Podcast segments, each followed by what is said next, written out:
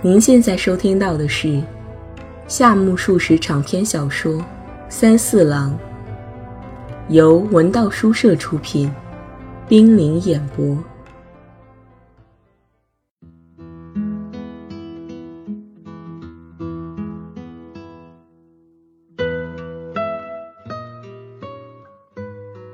三四郎第四集。三四郎进来一看，有两组顾客都是学生。对面远处的角落坐着一个男子，独自在喝茶。三四郎无意之中望望那人的侧翼，觉得很像自己来东京时在火车上碰到的那个吃了许多水蜜桃的人。对方毫未察觉，喝一口茶，吸了一口烟，显得十分悠然自得。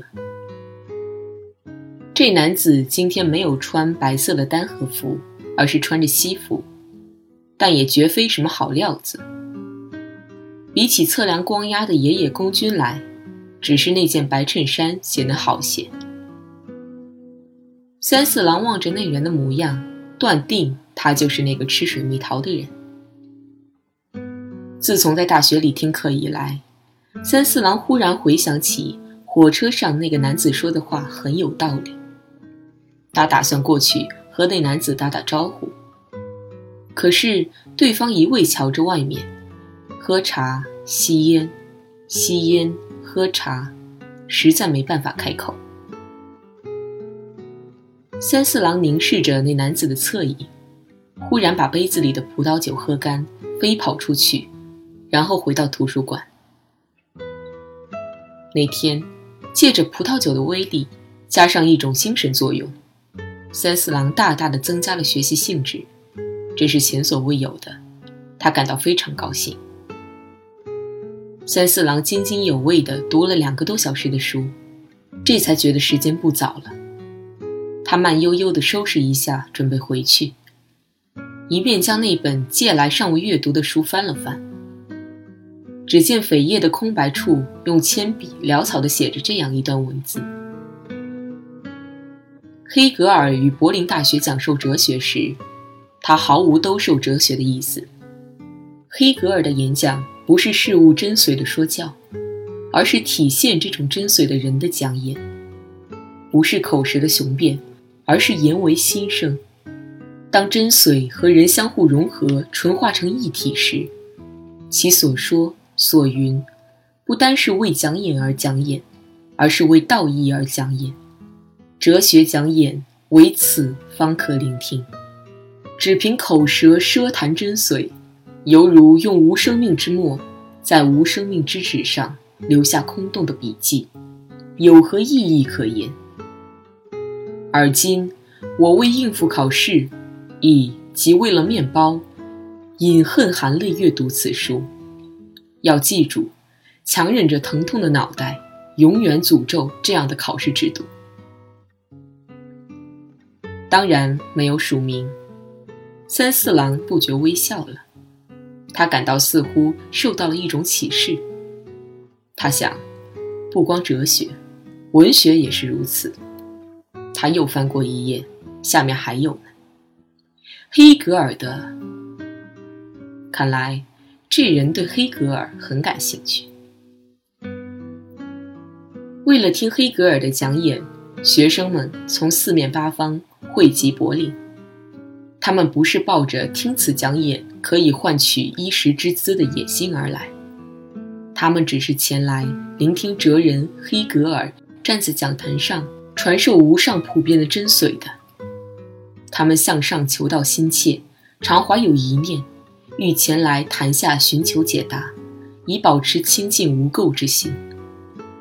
因此，他们听了黑格尔的讲演。便可决定自己的未来，改造自己的命运。倘若把他们同你们这些呆然若痴、充耳不闻、浑浑噩噩毕业而去的日本大学生相比，他们简直是得天独厚了。你们只不过是打字机，而且是欲壑难填的打字机。你们的所为、所思、所云，最终同现实社会的机运无关。亦或至死都处于茫然无知，至死都处于茫然无知的状态之中吧。茫然无知这句话连连重复了两遍，三四郎默默然陷入沉思。这时，有人从背后拍拍他的肩膀，原来是那位羽次郎。在图书馆里碰到他，真是难得。羽次郎认为上课没有用，跑图书馆最重要。然而，他很少按照自己的主张到图书馆里来。喂，爷爷宫中八军在找你了，他说。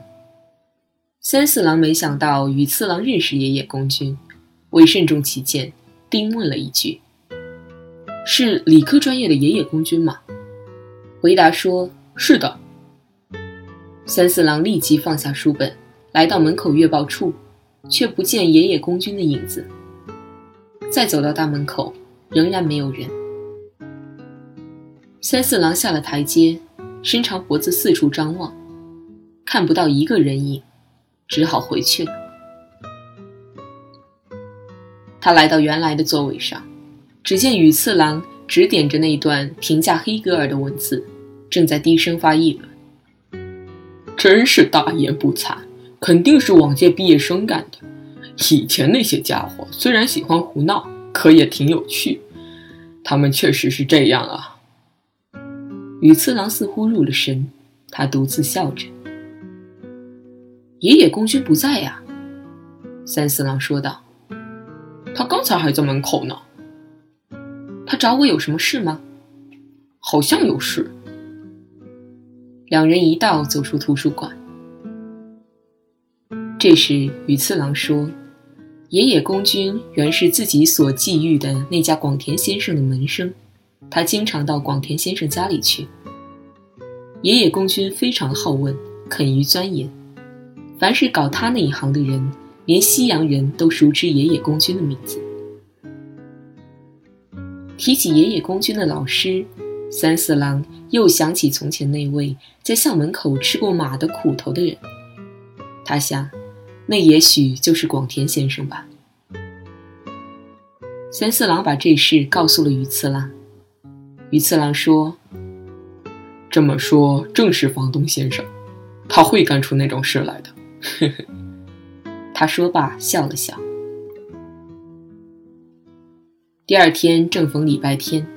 在学校里见不到野野公君，可是他昨天来找过三四郎，三四郎一直记挂着这件事。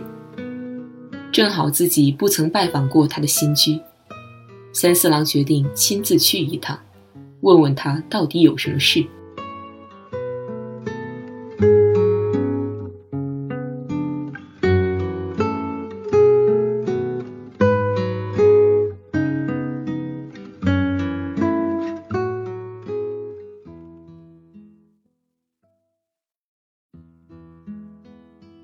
早晨拿定这个主意之后，看看报纸，磨蹭到了中午。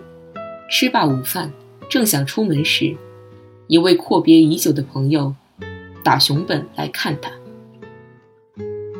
等到好容易打发走朋友之后，已经过四点钟了。虽然迟了些，三四郎还是按预定计划出发了。爷爷公的家住得很远，他在四五天前搬到大久保去了。不过乘电车很快就到。听说靠近车站，所以很容易找到。说实在话，三四郎上次从平之家饭馆出来，曾经吃过很大的苦头。他原打算到神田的高等商业学校去，从本乡的四条巷上车，结果乘过了站，来到了九段，后来又被带到饭田桥。他在那里好容易换上外豪线的电车，从茶之水来到神田桥，这时仍然没有觉察，电车载着他沿镰仓河岸向树纪屋桥方向疾驰而去。打那以后，三四郎看见电车就烦躁不安。他听说甲午线是一条直线，才敢放心的乘坐。三四郎从大久保车站下车。没有沿重百人大街走向护山学校，而是直接由交叉口处拐向旁边，顺着三尺宽的小路前行。他缓缓地爬上一段斜坡，看见一片稀疏的竹林，竹林附近和前边个个住着一户人家。爷爷公君的家就在前面。小巧的门面开向路边，兀自落座在一个毫无关系的位置上。一走进去，房子又建在另外的方位上。大门和房子的入口完全像是后来装配上去的一般。厨房近旁是一线生机勃勃的花墙，院子里却没有隔挡的东西，只有长得比人还高的胡枝子，微微遮住了客厅的回廊。爷爷公君把椅子搬到回廊上，坐下来阅读西洋杂志。他看到三四郎进来，说道：“这边请。”他在理科专业的地教中也是这样招呼三四郎的。应该从院子进去，还是应该由大门绕过来呢？三四郎稍稍泛起了踌躇。这边请。又是一声催促，三四郎决心从院子进去。客厅兼书房有八铺席款，摆着许多西洋书籍。爷爷公君离开椅子，坐在地上。三四郎随心所欲地闲扯了一阵。什么？这里很安静了，倒茶汁水去很方便了。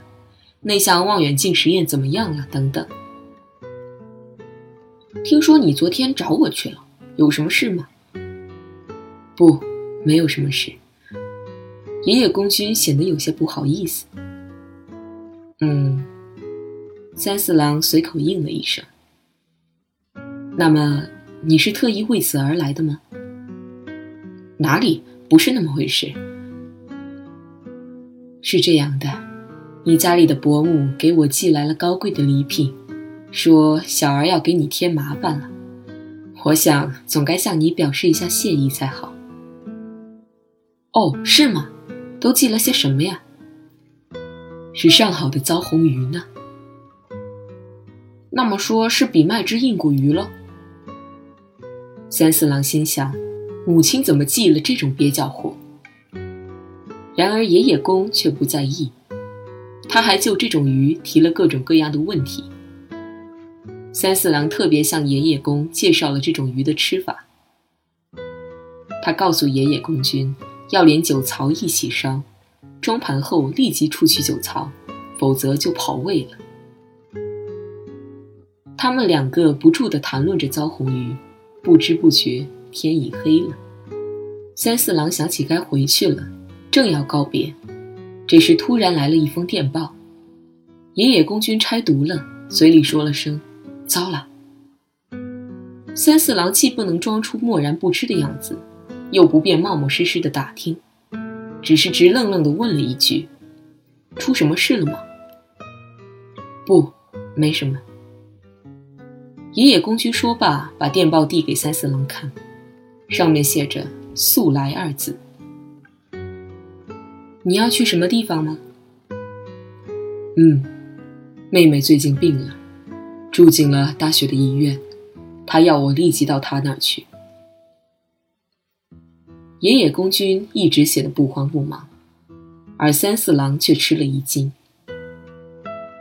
野野公君的妹妹，这位妹妹的病情，大学的医院。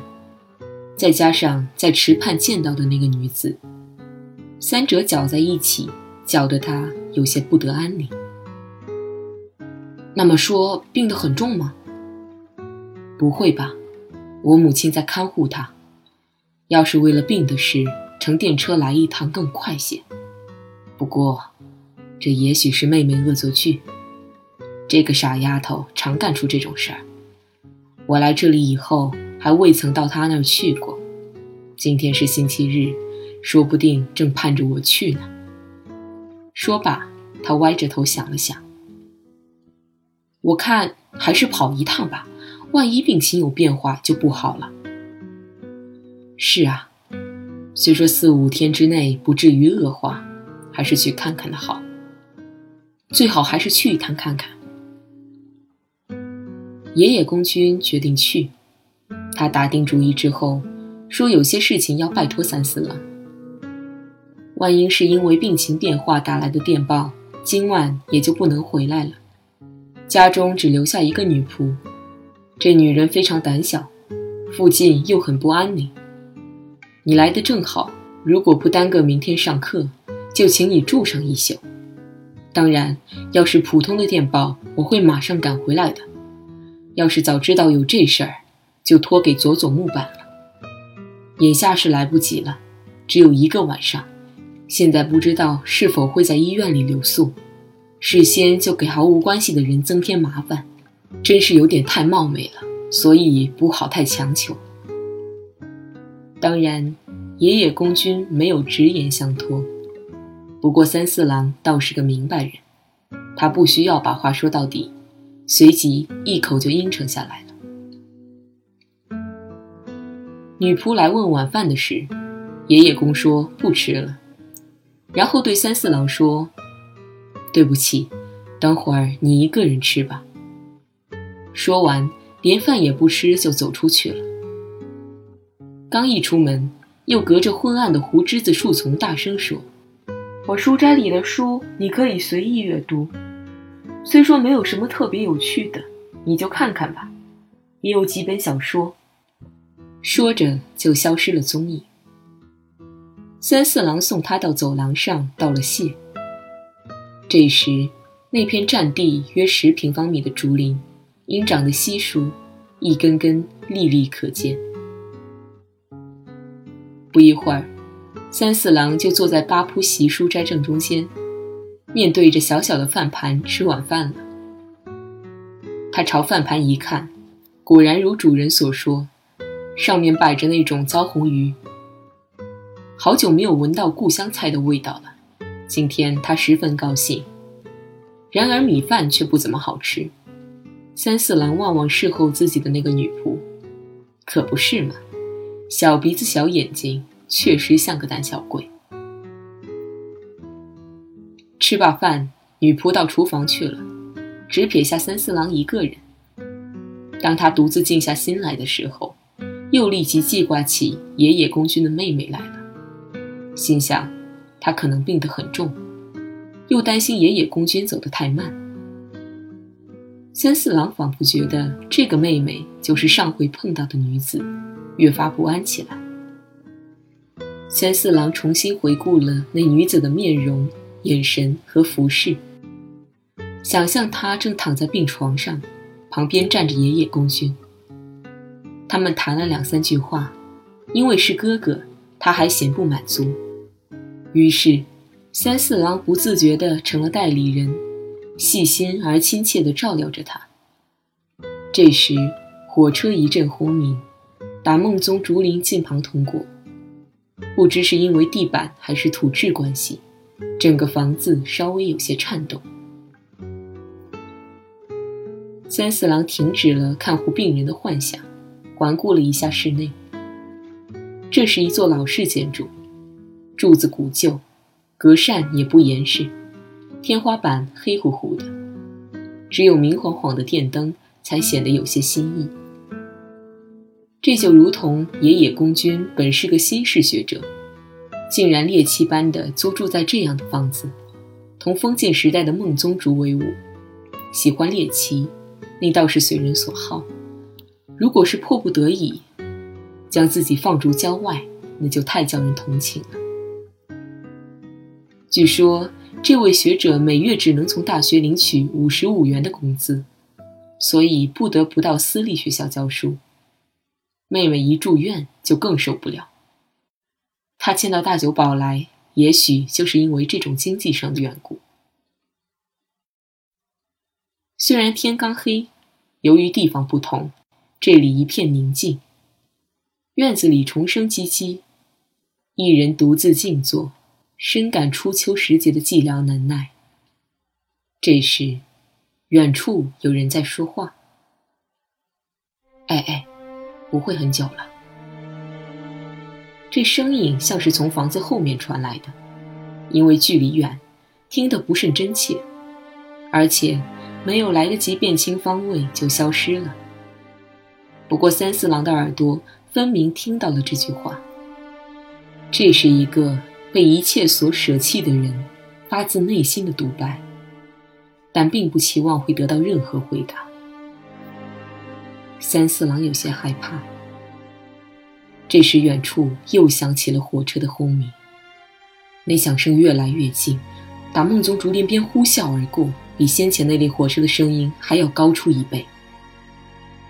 三四郎茫然等待着房屋的轻微震动停下来。感到先前的叹息和列车的响声，犹如电光石火一般，是互为因果的关系。他一骨碌跳起来。这种因果关系，太可怕。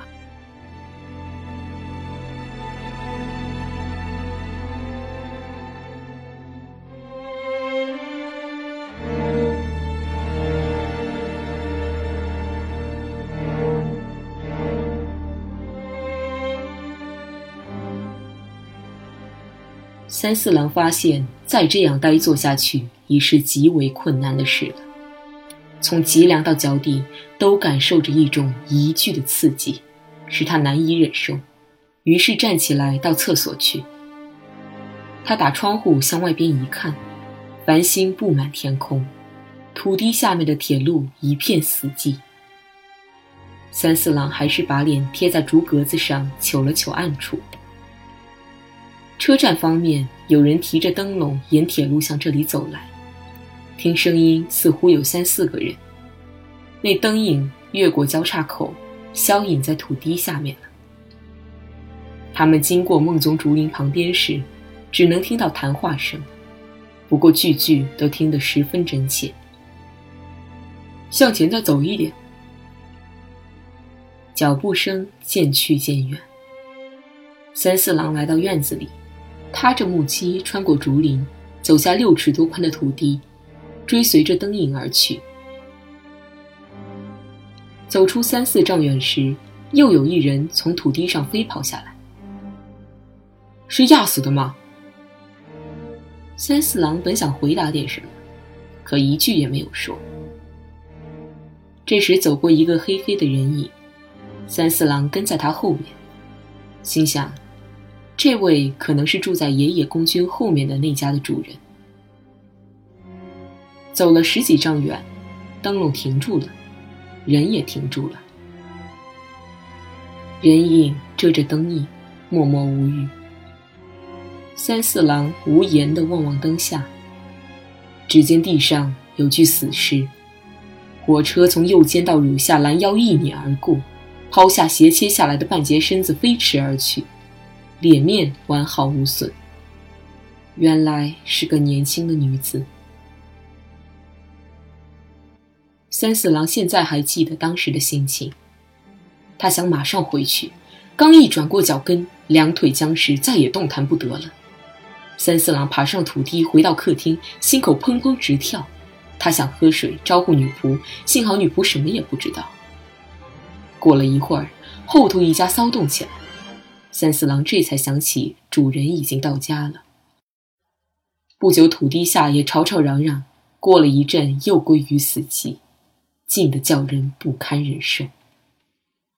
三四郎眼前清晰地浮现出刚才那个女子的面影，那面影，以及那“唉，唉”的无力的叹息声，深深地包容着一个悲惨的命运。把这两者联系起来，细加思索，就会发现，生命这个似乎强韧的东西，不知不觉就会变得松弛下来，会随时向黑暗漂流而去。三四郎心灰意冷，他感到惶恐不安。那生命就毁于火车一瞬间的轰隆声里。在这之前，他不是活得好好的吗？三四郎此刻想起火车上那个给自己吃水蜜桃的男子的话来：“危险，危险，不留神就会发生危险。”那时，那人嘴里虽然说着“危险，危险”，可心情仍然显得十分平静。换句话说，如果嘴里叫着危险危险，而自身并没有置于危险的境地，那么就会变成和那男子同样的心情。在这个世界上持冷眼旁观的人，也许其兴味就在于此吧。那个在火车上吃水蜜桃，在青木堂喝茶又抽烟，抽烟又喝茶，一直凝神注视着前方样子的人，正属于此类人物吧。评论家。三四郎使用了“评论家”这个奇妙的字眼，他对选用这样的词十分满意。不仅如此，他自己甚至将来也想当一名评论家。看到那幅死人像之后，他便产生了这样的念头。